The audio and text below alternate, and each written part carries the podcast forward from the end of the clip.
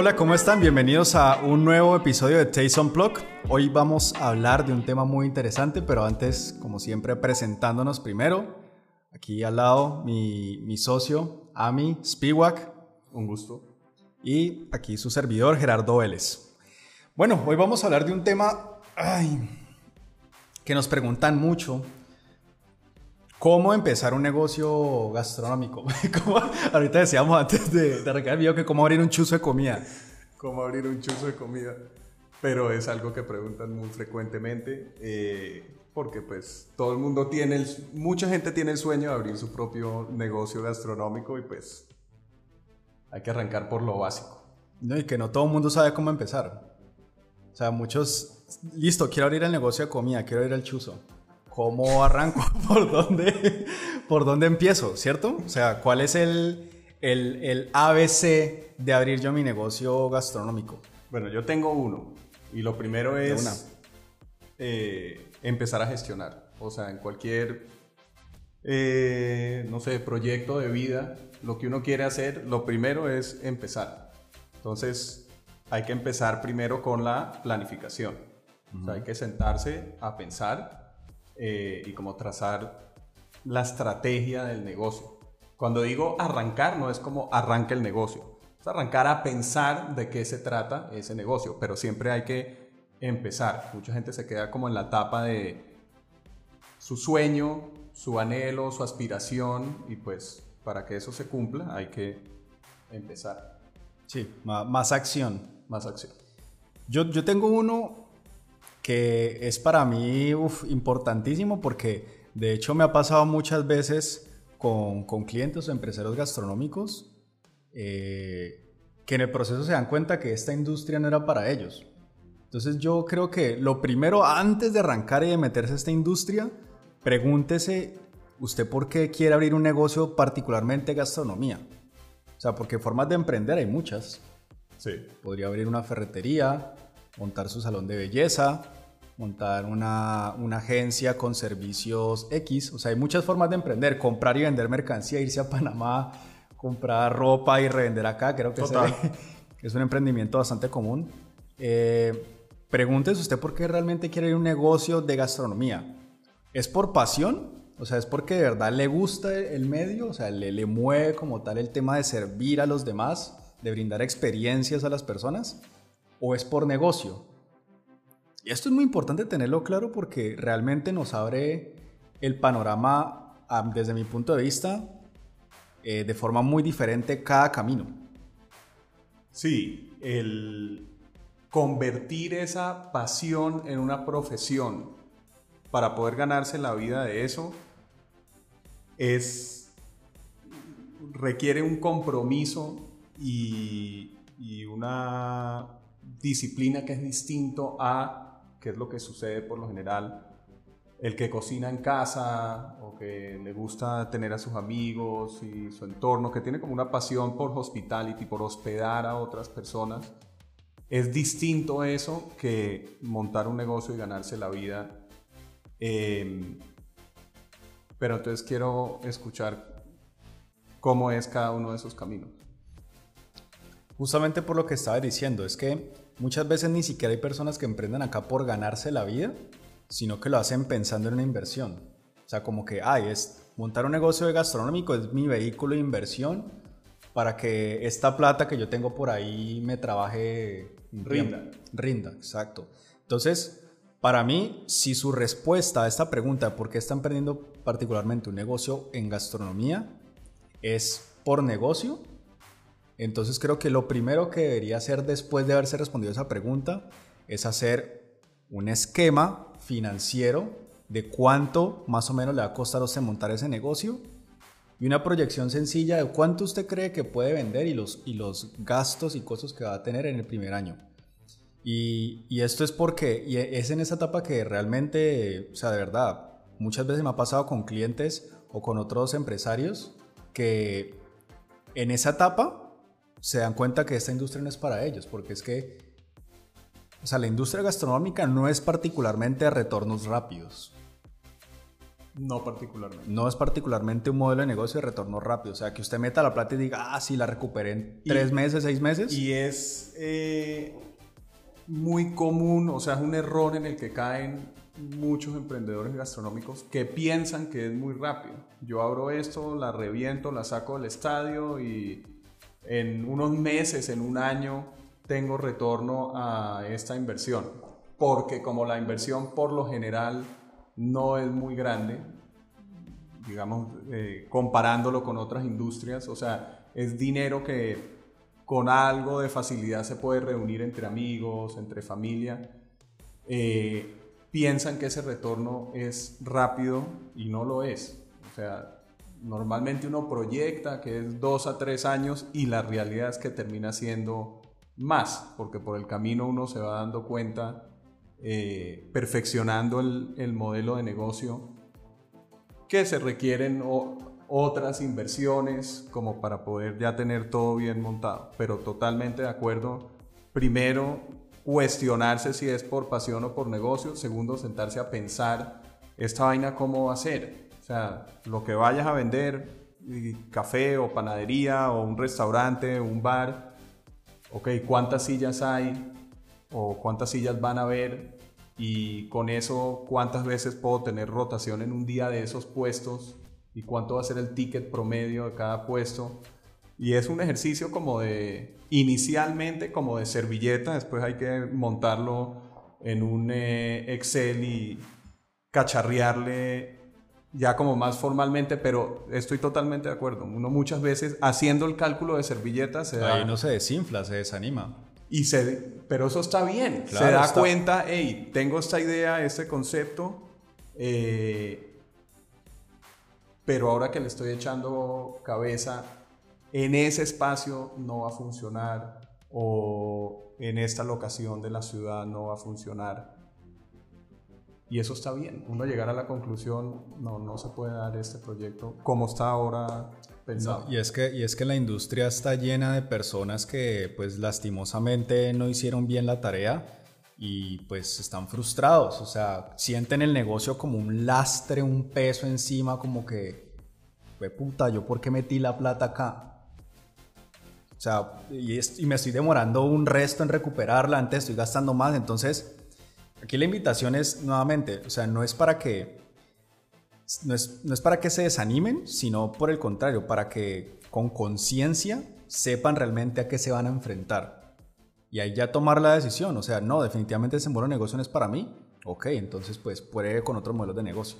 Ahora, si su respuesta es que este modelo de negocio sí es para usted y si de pronto a la pregunta anterior usted respondió que el tema es como por pasión, es decir, no importa el escenario económico que yo me vaya a encontrar, yo voy a montar un restaurante, voy a montar un café, como sea, porque a mí me encanta y ese es mi sueño, ah, ok, entonces ahí ya creo que el es más, si esa fuera la respuesta que es por pasión, yo le diría que se salte como esa primer iteración de estructura financiera y que pase inmediatamente, al final va a haber, ¿no? Pero creo que eh, si es pasión, sáltese esa primera y luego es simplemente definir eh, la propuesta de valor y el, nicho de mercado. Creo que es como lo otro que seguiría para poder arrancar un modelo de negocio que tenga proyección y futuro y es tener clarísimo eh, quién es mi cliente, cuál es su dolor y cómo yo lo voy a solucionar ese problema de forma distinta. y tomando como un paso atrás otro como error que se comete muy frecuentemente, el que emprende piensa, ¿qué voy a vender? No, es que voy a vender tal cosa. Voy a montar una hamburguesería, voy a montar una pizzería. Y no piensa a quién le va a vender y cómo se lo va a vender. Voy a montar el negocio de waffles con forma de polla. Como el de Barcelona. A, menos que tenga un retorno muy rápido, no le veo mucho, mucho futuro a ese modelo de negocio, pero puede ser que esté equivocado. Pero después puede que ya no hagan pollas, sino que hagan... Otros... Dilo, dilo. Otros órganos del cuerpo, no, no sé. Como que es demasiado fashion. No, no, no entiendo eh, cómo eso puede perdurar en el tiempo, pero es eh, digno de análisis, no sé. Pero volviendo al tema, hay que pensar no qué voy a vender, sino cómo lo voy a vender y a quién se lo voy a vender. Como literalmente piense en el mecanismo, o sea, voy a aceptar tarjetas de crédito, voy a tener pedidos en plataformas, eh, puede ser que surta a otros negocios, o sea, que haga business to business, que, en vez de venderle al eh, cliente individual de la calle, no sé, que está por ahí caminando, que le voy a vender a otros restaurantes, hoteles, no sé, hay muchos modelos de negocio que uno puede tener eh, en el mundo gastronómico.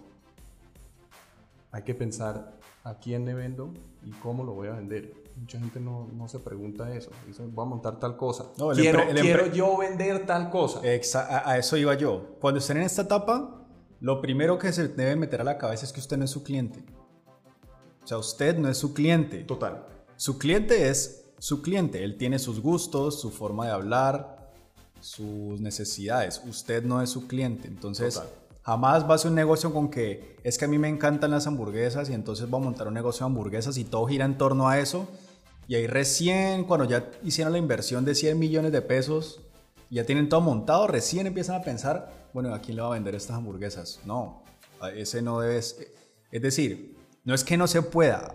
Creería que la gran mayoría de negocios gastronómicos nacen, así, pero no es el deber ser. O sea, si quieren, si quieren arrancar bien, y no parir micos por la nariz en el proceso de, consolidar su negocio, primero piensen a quién le van a vender y cuál es su problema y ustedes cómo lo van a solucionar. Y esa solución, ese es el producto. Total. Bueno, ¿cómo vamos de tiempo? Eh, no sé. No sé. Pero me faltan dos. Dos punticos. Uno, después de haber definido esa propuesta de valor, ahí sí ya pasar como a los detalles más operativos del negocio. O sea, ya tengo la propuesta de valor y mi cliente objetivo, entonces ya pensar, ok, bueno, ¿qué recursos necesito? O sea, ¿qué recursos físicos?